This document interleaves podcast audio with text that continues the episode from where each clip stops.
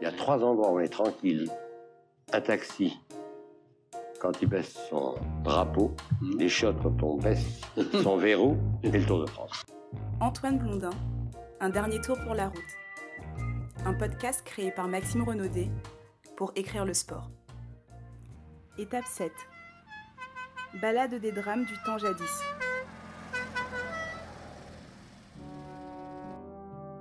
Alors que le peloton attaque ce jeudi sa première étape de montagne entre Tomblaine et la super planche des Belles Filles, un monument tout à fait récent dans l'histoire du Tour de France, on gambade nous vers l'édition 1961, année de la construction du mur de Berlin et du premier homme dans l'espace. Mais 1961, c'est aussi la première année durant laquelle se déroule le Tour de l'avenir. Cette compétition qui s'est tenue du 2 au 16 juillet a été remportée par l'Italien Guido De Rosso, qui finira 7 du Tour de France en 1965 et 3 du Giro en 1964. C'est aussi un Tour de France sans Rivière, Geminiani et Bobet. Mais Anctil, vainqueur de Paris-Nice et deuxième du Giro cette année-là, va remporter sans panache son second Tour de France.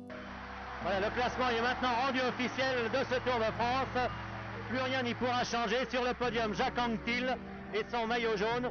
À sa droite, le deuxième, Guido Carlesi.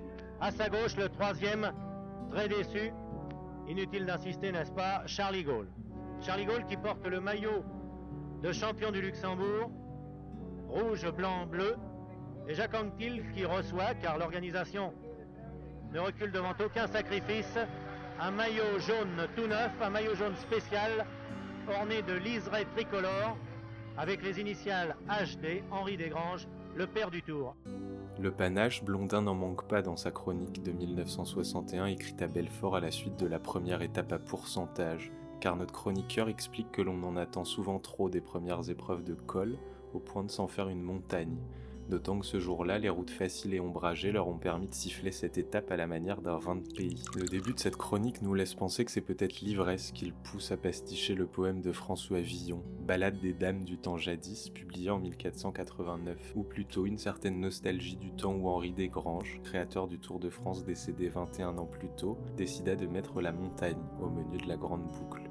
Pour rappel, un pastiche est une pratique mimétique visant à produire un texte en reprenant les traits stylistiques marquants d'un modèle, une pratique courante dans les chroniques d'Antoine Blondin et qui, selon Alain Créchiucci, spécialiste de notre chroniqueur, représente pour lui une sorte d'hommage relativement mesuré à l'égard des auteurs qui jalonnent son répertoire personnel.